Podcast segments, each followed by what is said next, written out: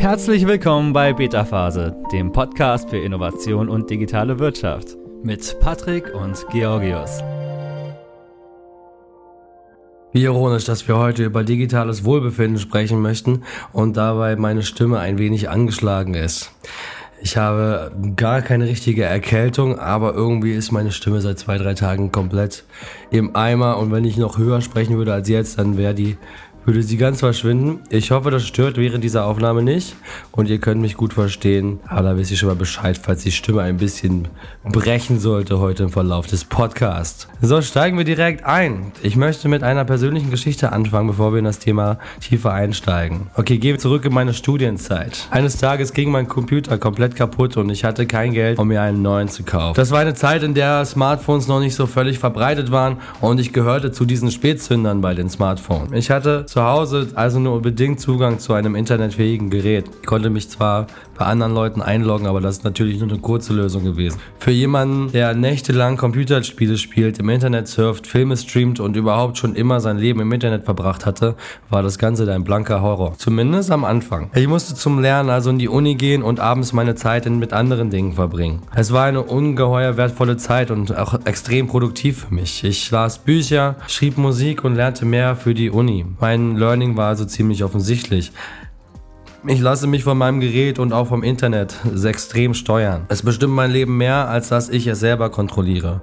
Würde ich eine Balance erreichen können, wäre mein Leben viel produktiver, einfacher und besser. Ich bin sogar früher ins Bett gegangen und habe besser geschlafen. Das letzte, was meine Augen sahen, war irgendein Fantasy-Roman. Nun, hatte ich dann irgendwann doch ein neues Gerät. Und was denkst du, habe ich mich langfristig gebessert?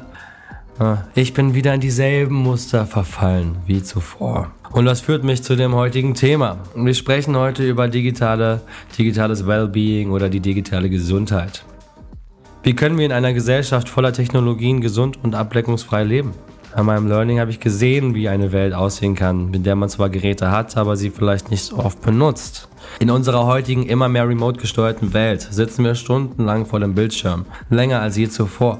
Ich habe irgendwann eine Statistik gelesen, dass wir vor einigen Jahren noch etwa bei 30 Prozent waren. 30 Prozent an Zeit, die wir an unseren Geräten verbringen. Wir verbringen anscheinend mittlerweile 90% unserer Lebenszeit am Laptop, Smartphone, Tablet oder anderen smarten Produkten. Das ist eine ziemlich eine hohe Zahl, würde ich mal sagen. Zusammen mit der Zeit, die wir im Privatleben mit der Nutzung von Technologien verbringen, starren wir also leicht die meiste Zeit unseres wachen Lebens Pixel an. Technologie ist zwar erstmal etwas eher Neutrales und das kommt auf die Nutzung an. Und ich meine, hey, wir bei Beta-Phase sind offensichtlich große Fans von Technologie und digitalen Trends. Aber ich möchte hier auch mal das Brot brechen für das Thema Gesundheit in der digitalen Welt. Als studierter Medienwissenschaftler weiß ich, dass viele von uns davon ausgehen, dass wir unsere Geräte kontrollieren. So wie ich es damals als Student auch gedacht habe. Die Wahrheit ist, dass die Technologien uns kontrollieren. Ja, wir nehmen sogar Befehle entgegen. Lad mich auf, check meine Benachrichtigungen, wie viele sind wir, wie viele Meter sind wir heute gelaufen? Aus vermeintlichen Gesundheitsgründen entwickeln die großen Internetanbieter Apps, mit denen wir unsere Bildschirmzeit überwachen und einschränken können. Ich möchte jetzt heute nicht zwingend über Google oder Android sprechen. Generell zeigt ja, dass das Thema allgemein einen großen Anklang findet. Auch wenn diese Apps eventuell eher dafür da sind, um Daten zu sammeln. Aber das ist auf einem anderen Blatt. Also, wenn wie gesagt die Technologien selbst im Großen und Ganzen neutral sind, kann die Art und Weise, wie wir sie nutzen, Auswirkungen auf unser Energieniveau, unsere Stimmung und unser soziales Engagement haben. In vielen Berichten kannst du über potenziell negative Auswirkungen der übermäßigen Bildschirmnutzung auf unsere psychische Gesundheit und unser allgemeines Wohlbefinden Wohlbefinden lesen.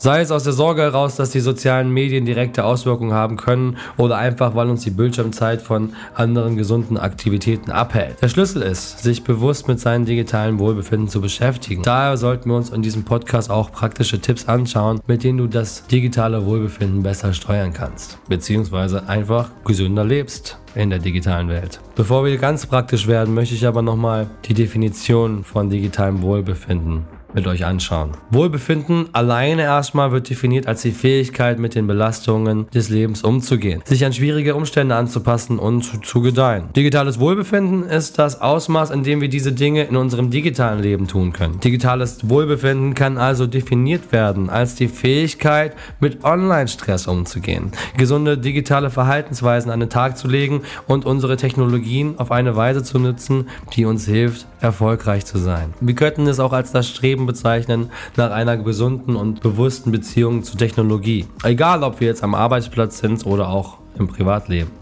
Okay, sagen wir mal, wir streben danach, uns ein bisschen gesünder zu verhalten, wenn es um Technologie geht. Da wollen wir natürlich uns auch ein paar praktische Tipps zu anschauen. Und zum Glück gibt es einige Dinge, die man tun kann, um einen gesunden Umgang mit unserer Technologie zu pflegen. Dafür möchte ich jetzt ein paar dir vorstellen. Hier noch mal eine kleine Geschichte aus meinem Studienleben. Zu meinen Studiezeiten habe ich oft mit Mitbewohnern zusammengehockt und wir haben uns Challenges ausgedacht. Wir haben zum Beispiel einen Monat gemeinsam auf Fleisch verzichtet, keinen Alkohol getrunken und oder uns auf wöchentliche Sportsitzungen verpflichtet. So ein Detox-Programm kannst du auch mit Arbeitskollegen oder deinem Partner zu Hause starten.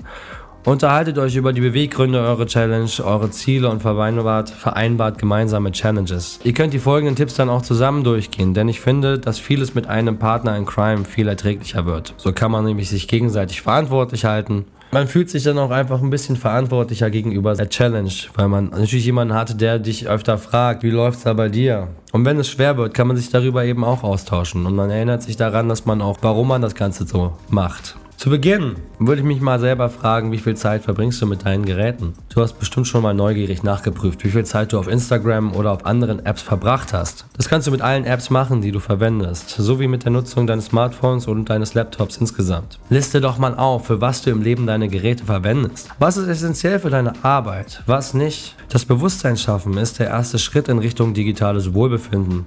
Im Anschluss kannst du deine Verwendungszeiten für bestimmte Apps und Webseiten künstlich limitieren lassen. Du kannst ja mal schauen, ob sowas für dich gut funktioniert. Ich kann mir gut vorstellen, dass du konzentrierter und produktiver wirst, wenn du es wirklich durchziehst. So ging es zumindest mir damals, als ich in Zwangspause war. Der dritte Tipp wäre, ganz simpel, Gerät ausschalten. Wann hast du das letzte Mal dein Handy ausgemacht? Nicht um Akku zu sparen oder weil die Batterie leer ist. Klappst du nach der Arbeit den Laptop zu oder planst du dein Privatleben noch mit deinem Online-Tool und machst weiter Recherche auf Webseiten? Und abends bist du dann auf Netflix? Ich muss dir ehrlich gestehen, ich habe mein Handy nie aus. Nur für Deep Work Phasen lege ich es manchmal in einen anderen Raum oder verstecke es, damit es nicht sofort zugänglich ist. Aber das tue ich auch eher für mehr Produktivität und nicht für die Gesundheit.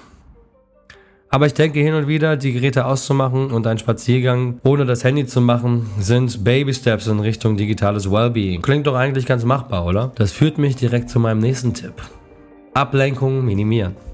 So effizient wir auch mit unseren Technologien sein können und wollen, so sehr können sie uns doch auch auf dem, in den Weg kommen. Wer sich mit Deep Work und generell mit Produktivität auseinandersetzt, und ich bin sicher, das tun viele meiner Hörer da draußen, dann hast du sicher schon mal ein Handy wie ich irgendwo versteckt oder sogar ausgemacht. Sehr mutig. Damit sorgst du dafür, dass die Technologie nicht von dem ablenkt, was für dich wichtig ist, sei es Arbeit oder Privatleben. Dafür gibt es eine tolle App für dein Smartphone, die dir hilft, dich weniger ablenken zu lassen. Und sie heißt Forest App. Wenn du sie anstellst, dann signalisierst du der App damit quasi, dass du dich jetzt im Arbeitsmodus befindest und dein Handy nicht verwendest. Solange du es still liegen lässt, wächst ein kleiner digitaler Baum in deinem Handy heran. Gamification für dein Wellbeing sozusagen. Okay, aber was kann uns noch wichtig sein, abgesehen von der Arbeit? Vielleicht kennst du ja folgende Situation. Du hast dich mit einem engen Freund verabredet und nun sitzt du da im Café und mitten im Gespräch vibriert das Handy deines Gegenübers. Nachdem er kurz hingeblinzelt hat, greift er es, um mal kurz zu antworten. Du sitzt für fünf Minuten lang da und du wartest. Dann legt er das Handy wieder weg. Wo waren wir gerade? Reizt dich das auch? Oder bist du eher der Freund, der mal schnell das Handy greift und verschwindet, tippt oder telefoniert? Ich bin selbst nicht der konsequenteste Mensch auf dem Planeten. Aber wenn ich mich verabrede, dann landet mein Handy in der Tasche und es ist stumm gestellt. Oh, das wird zumindest eiskalt ignoriert, wenn es vibriert. Für mich ist nicht so wichtig, dass es nicht für einen Augenblick mit einem Freund warten kann. Aber da muss natürlich jeder seine eigenen Grenzen setzen. Und wie sieht es mit den sozialen Medien aus? Und im Metaverse? Ich meine, die sozialen Medien sollten uns eigentlich einander näher bringen. Und das haben sie wahrscheinlich in vielerlei Hinsicht auch getan. Aber man kann auch, dazu, man kann auch sagen, dass sie uns dazu gebracht haben, einsamer und distanzierter denn je zu sein. Interaktionen über soziale Netzwerke, meiner Meinung nach, sind nicht so authentisch und so befriedigend wie Beziehungen in der realen Welt. Als Nutzer denken wir oft, dass wir über die sozialen Netzwerke mit Freunden oder Familie enger in Verbindung bleiben. Aber in Wirklichkeit sind sie zu Hause und wir sind allein. In vergangenen Folgen haben wir auch schon über die Möglichkeiten des Metaverses gesprochen. Hierzu möchte ich jetzt auch mal kurz eine kleine Verbindung aufbauen. Auch hier im Metaverse kommt es zu virtuell sozialen Interaktionen. Aber kommt es dabei zu echten menschlichen Beziehungen? Dafür kenne ich mich selber zu wenig mit dem Metaverse aus, aber ich möchte die Frage einfach mal aufwerfen. Soziale Erfahrungen im Metaverse können sich durch den Einsatz von Technologien realer anfühlen, aber ähnlich wie bei den heutigen digitalen Erfahrungen kann man sich dennoch alleine fühlen. Echtes menschliches Engagement und Verbindung ist ein wichtiger Aspekt unseres Lebens und unserer psychischen, unseres psychischen Wohlbefindens. Und genau das muss mit oder ohne Metaverse aufrechterhalten werden können. Digitale Medien helfen uns, vom Stress des Lebens zu fliehen und eine Menge Spaß zu haben. Aber sie können unsere psychische Gesundheit auch beeinträchtigen und es kann zu Depressionen, Reizbarkeit, Stress und anderem kommen. Bei meiner Recherche bin ich allerdings auf eine ganz ungeahnte Nutzung von VR und AR gestoßen. Und zwar gibt es Therapeuten, die mit Hilfe von VR und AR verschiedene psychische Probleme, PTBS, Phobien und verschiedene Angststörungen sowie Wahnvorstellungen und Halluzinationen behandeln. Die Technologie hat auch die Art und Weise revolutioniert, wie wir professionelle Hilfe suchen und in Anspruch nehmen können. Es gibt VR-Firmen, die an Anwendungen für mentales Wohlbefinden in diesem Bereich arbeiten. Und es gibt viel Aufregung über die potenziellen Vorteile, die diese Technologie für unser Wohlbefinden haben kann. Es ist also nicht alles völlig düster.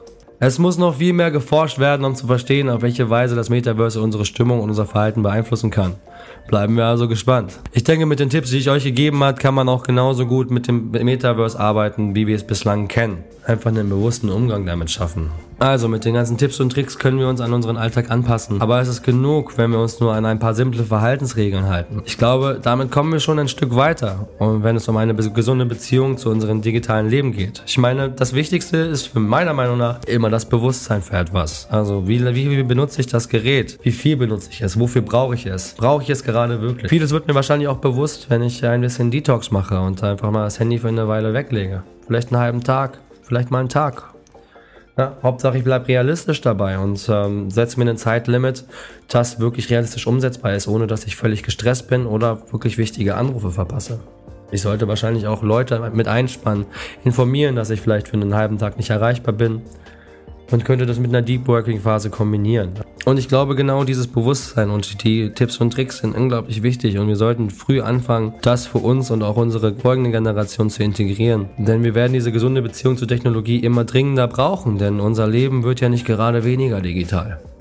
All diese Virtual und Augmented Reality Technologien in Verbindung mit Metaverse-Konzepten und virtuellen Blockchain-Welten warten nur darauf, von uns besiedelt zu werden. Doch die Technologien können uns vielleicht sogar helfen, gesünder zu werden und sogar Traumata zu überwinden.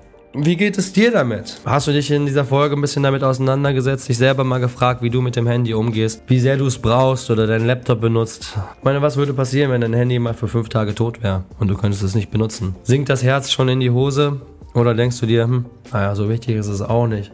Lass es mich gerne wissen. Schreib mir eine E-Mail oder schreib es in die Kommentare des jeweiligen Mediums und ich würde mich freuen, von dir zu hören. Außerdem hoffe ich, dass du mich gut verstehen konntest in dieser heutigen Folge. Meine Stimme verabschiedet sich langsam schon wieder immer mehr. Ich merke das. Ich hoffe, ich konnte mich deutlich machen und du konntest etwas an dieser Folge mitnehmen. Das war's auch schon wieder für heute. Wenn du Fragen und Wünsche und Anregungen hast, dann schreib sie mir gerne per E-Mail. Du findest sie in den Show Notes. Und ansonsten, und ansonsten hören wir uns nächste Woche wieder. Ich wünsche dir einen tollen Montag und mach's gut. Bis dann. Ciao, ciao. Das war's auch schon für heute. Wenn dir diese Folge gefallen hat, abonniere unseren Podcast. Schon bald siehst du Innovationen aus verschiedenen Blickwinkeln und bekommst wertvolle Einblicke in die digitale Wirtschaft. Bis bald bei Beta Phase.